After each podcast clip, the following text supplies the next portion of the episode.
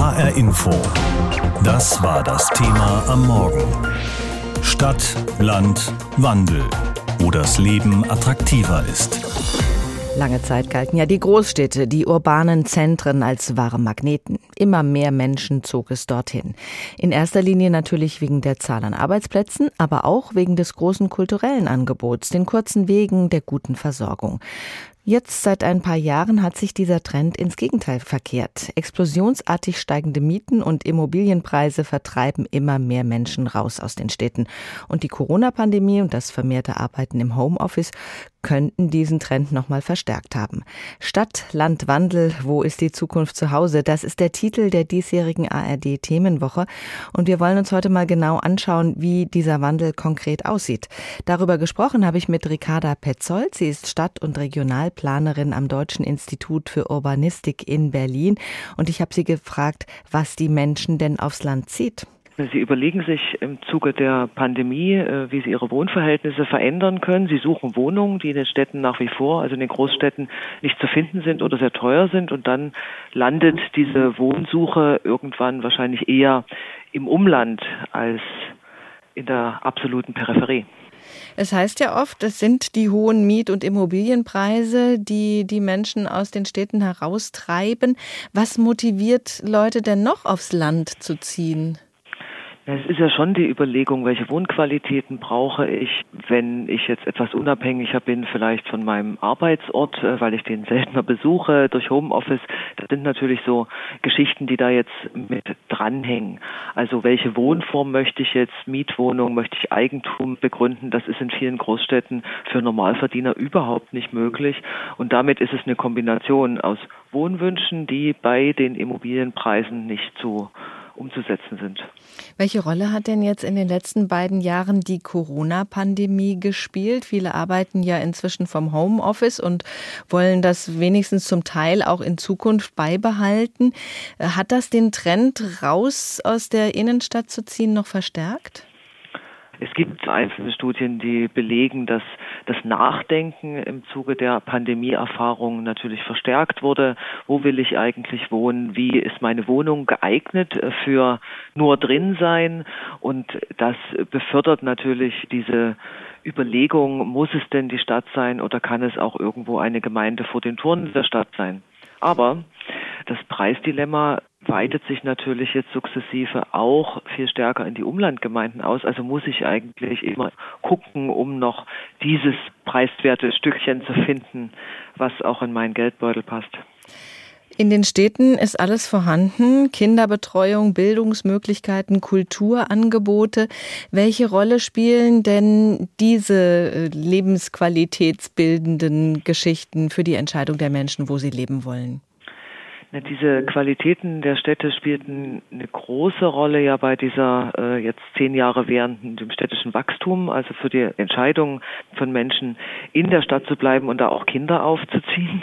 Und jetzt äh, wird eben geschaut angesichts der Mietpreis- und Eigentumspreissteigerung, das auch woanders geht.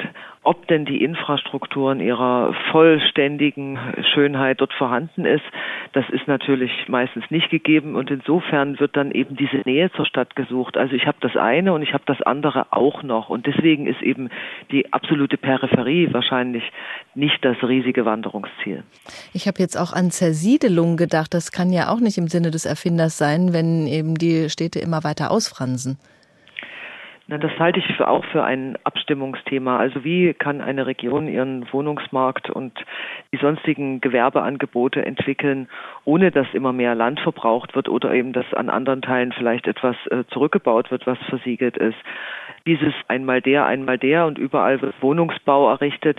Das bedeutet natürlich, dass unsere Klimabilanz sich nicht verbessern wird und auch nicht die Biodiversität. Insofern ist das ein Thema, was aber nicht die einzelne Gemeinde, sondern was eine Wohnungsmarktregion gemeinsam lösen muss, weil aus den Einzelinteressen entsteht selten durch Zauberhand ein großes äh, gemeinsames Gutes.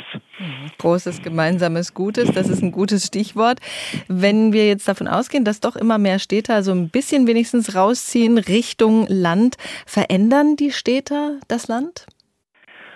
Sie verändern das Land, indem natürlich da neue Wohnungen entstehen, neue Stadtteile zum Teil in den Gemeinden. Das ist aber ein Prozess, der läuft ja seit 40 Jahren. Und insofern ist es zurzeit das große Thema nicht die Veränderung des Räumlichen, sondern die Veränderung der Preise. Also die Städte sind andere Preise gewöhnt und damit verderben sie praktisch auch in den Umlandgemeinden die Preise. Und das ist gerade so ein Konflikt, weil das bedeutet natürlich für die Umlandgemeinden die Sorge, können die Kinder da noch eine Wohnung oder ein Haus finden, können die Älteren, die in Rente gehen, da bleiben, wenn die Preise steigen. Also das ist gerade dieses Konkurrenzgeschehen ja, macht das Verhältnis von Städtern und Umlandbewohnern vielleicht auch ein Stück schwieriger.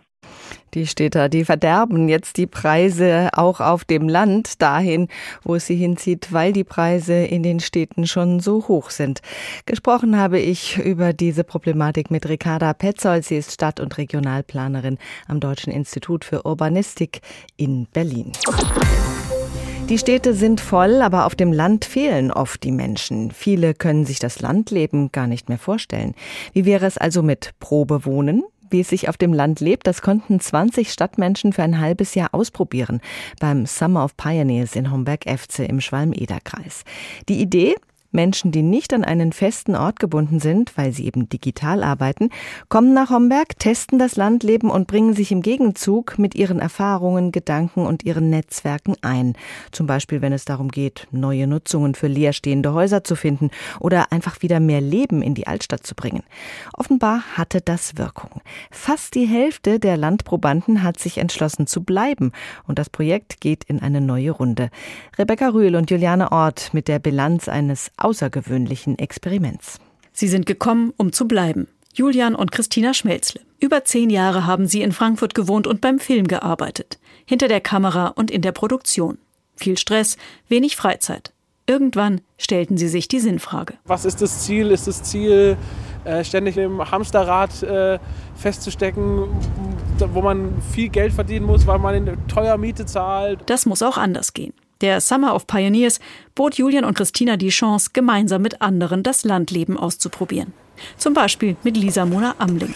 Sie hat ihre Arbeit als Köchin in Wien hinter sich gelassen. Jetzt kocht sie in Homberg für die Pioniere und für Kita-Kinder. Also ich habe in Wien eigentlich damals für mich die Entscheidung getroffen, es gar nicht mehr weiterzumachen, weil Großstadtgastronomie doch einige Seiten hat, die mir persönlich ähm, nicht gefallen haben, nicht gepasst haben mehr. Ja, aber hier ist es irgendwie ein anderer Rahmen, das nochmal irgendwie auszuprobieren. Sehr zur Freude von Julian, der sich mit der nordhessischen Küche noch anfreunden muss. Naja, für mich als Vegetarier ist ja auf jeden Fall eine sehr große Bereicherung, weil so richtig fleischfreie Alternativen außer Pizza gibt es hier jetzt nicht so richtig.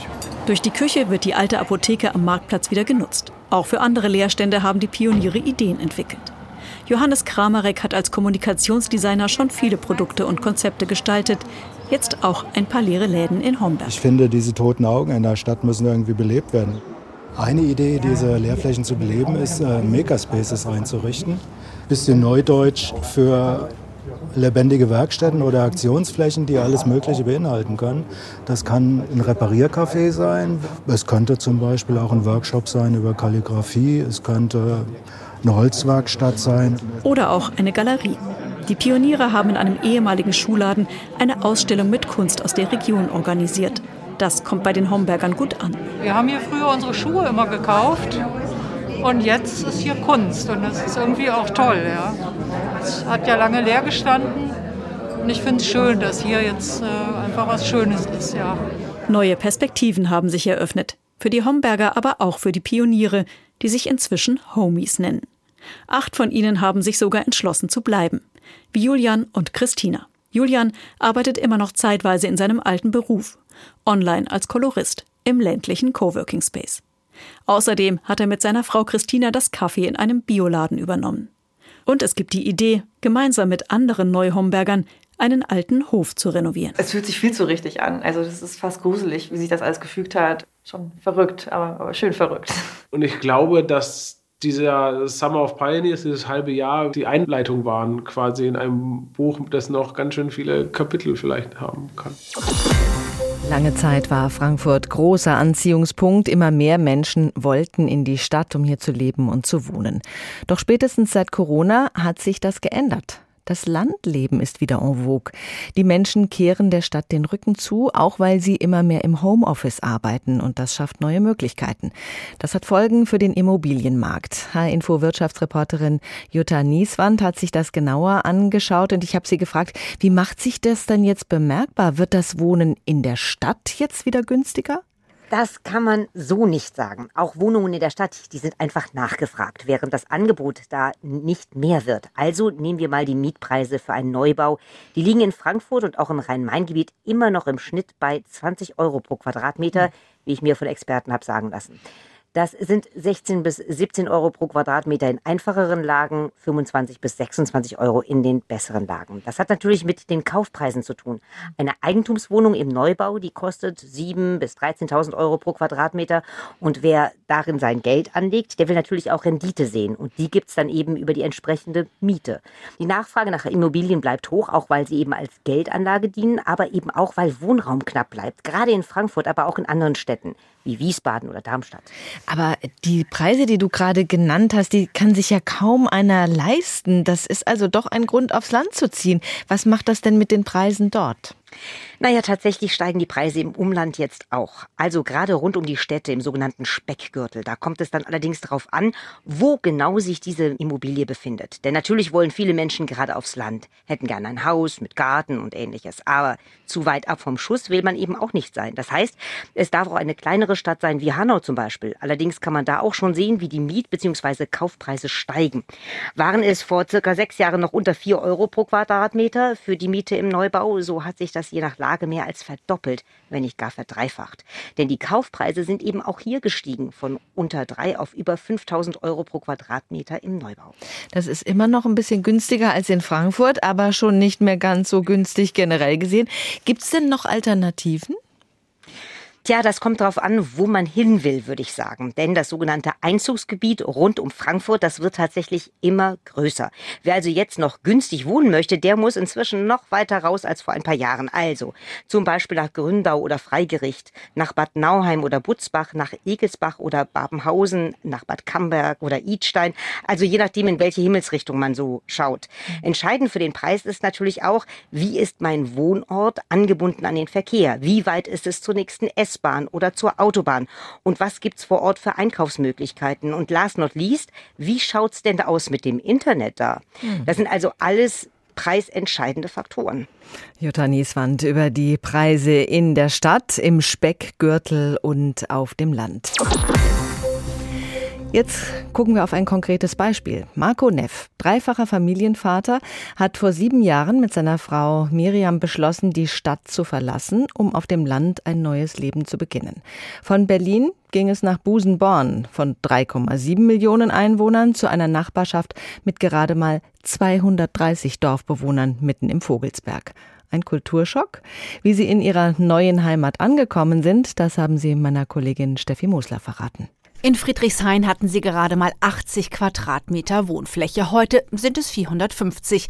Das fast 4000 Quadratmeter große Grundstück kommt noch oben drauf.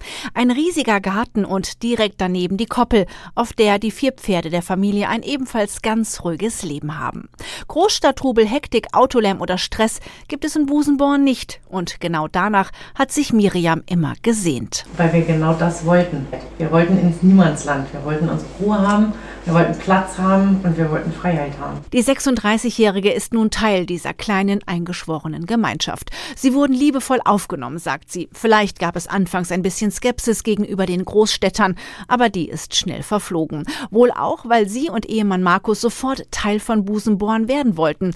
Die Freiwillige Feuerwehr war da die erste Anlaufstelle. Also müssen tun wir gar nichts. Das Gefühl hat niemand hier gegeben. Unser Wehrführer da, der hat mich natürlich angesprochen und sagt, hier, komm doch mal mit, hast du nicht Lust? Also es war aber Drängen, sondern eher so ein Hier, komm mit. Ich glaube, es ist so ein gegenseitiges Kennenlernen und freue mich dann, mir macht Spaß. Beruflich bekommt Marco als Messebauer alle nötigen Hilfen seitens der Stadt Schotten. Sein Betrieb wächst und die Kinder sind auch gut angekommen. Ole und Iva möchten auf keinen Fall mehr zurück in die Stadt. Ist ja auch klar, dort hätten sie niemals so ein riesiges Baumhaus, in das sie sich zurückziehen können. Also ich finde es toll, weil man so frei ist. Man kann zum Beispiel nach der Schule einfach rausgehen und Fahrrad fahren. Ich kann einfach rausgehen zu den Pferden, ich kann wandern gehen, ich bin halt sozusagen frei und in der Stadt ist das halt nicht so. Ich finde die Landschaft wunderschön hier. Immer wenn ich hier bin, fühle ich mich so, als ob ich zum Beispiel ein Kind mit in Büllaby auch sein würde. Der dreijährige Mio kennt es erst gar nicht anders. Die Türen stehen hier immer offen. Man verständigt sich ganz schnell in Busenborn. Dass Familie Neff hier so gut angekommen ist, liegt natürlich an der Bereitschaft, das Dorfleben aktiv mitzugestalten. Das Shoppen fehlt manchmal schon. Schnelles Internet ist ebenfalls ein Thema auf dem Land und Essen gehen, vor allem Exotisches, ist auch schwieriger. Aber das macht nichts. Die Neffs sind A flexibel und B mobil und C wissen sie, wie sich aus beiden Welten das Beste miteinander vereinen lässt. Wandel, den erlebt auch Butzbach, eine Kommune in der Wetterau. Früher hätte man als Städter vielleicht gesagt, ab vom Schuss. Heute können auch Städter besser würdigen, wie schön es dort ist, mit Fachwerk und sanften Hügelketten in der Umgebung. Denn Corona hat unseren Blick auf die Provinz verändert. Was früher weit draußen und abgeschnitten war, besticht heute durch Kriterien wie günstiger Wohnraum und Platz für die Kinder. Diana Deutschle, Kollegin vom HR-Fernsehen, hat für die ARD-Themenwoche einen Film gedreht über Butzbach. Frau Deutschle, was passiert in Butzbach? Ja, Butzbach hat enorme Zuzugsraten. Die Stadt zählt zu den 20 Städten in Deutschland, die in den letzten Jahren drastisch gewachsen sind. Derzeit hat Butzbach knapp 26.500 Einwohner. Allein in den letzten beiden Jahren ist die Stadt um zwei bis 2.500 Einwohner angewachsen. Im Vergleich dazu, Frankfurt ist 2020 zum ersten Mal leicht geschrumpft und aus so Städten wie Butzbach im Vergleich dazu, Butzbach war früher Kleinstadt, ist jetzt zum Mittelzentrum angewachsen und wird vermutlich noch weiter wachsen.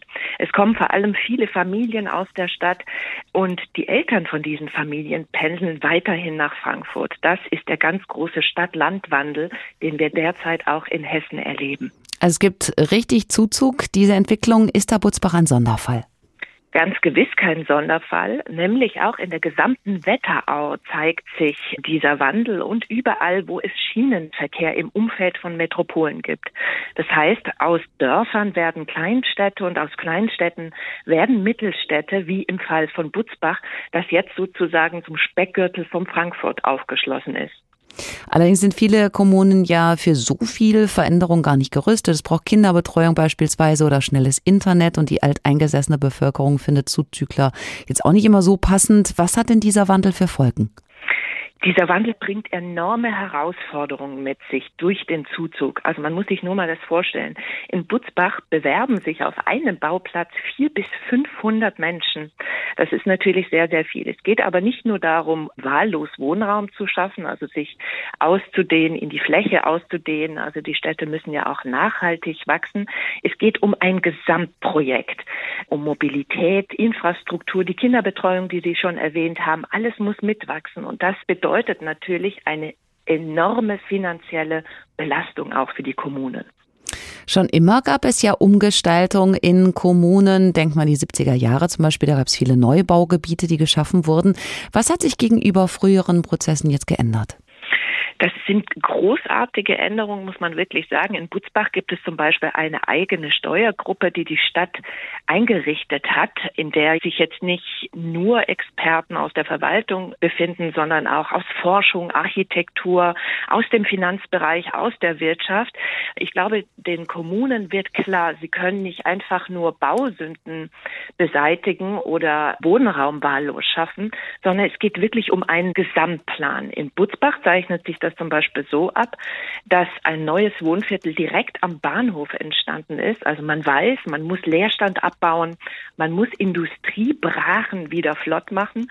Und dieses neue Wohnviertel ist so gestaltet, dass es durch eine Lärmschutzbauwand vom Bahnhof abgetrennt wird, weil einfach auch klar ist, die Menschen, die da hinziehen, da wird der Bahnhof nicht nur zum Mobilitätspunkt werden, sondern sie wollen den auch als Freizeitplatz nutzen.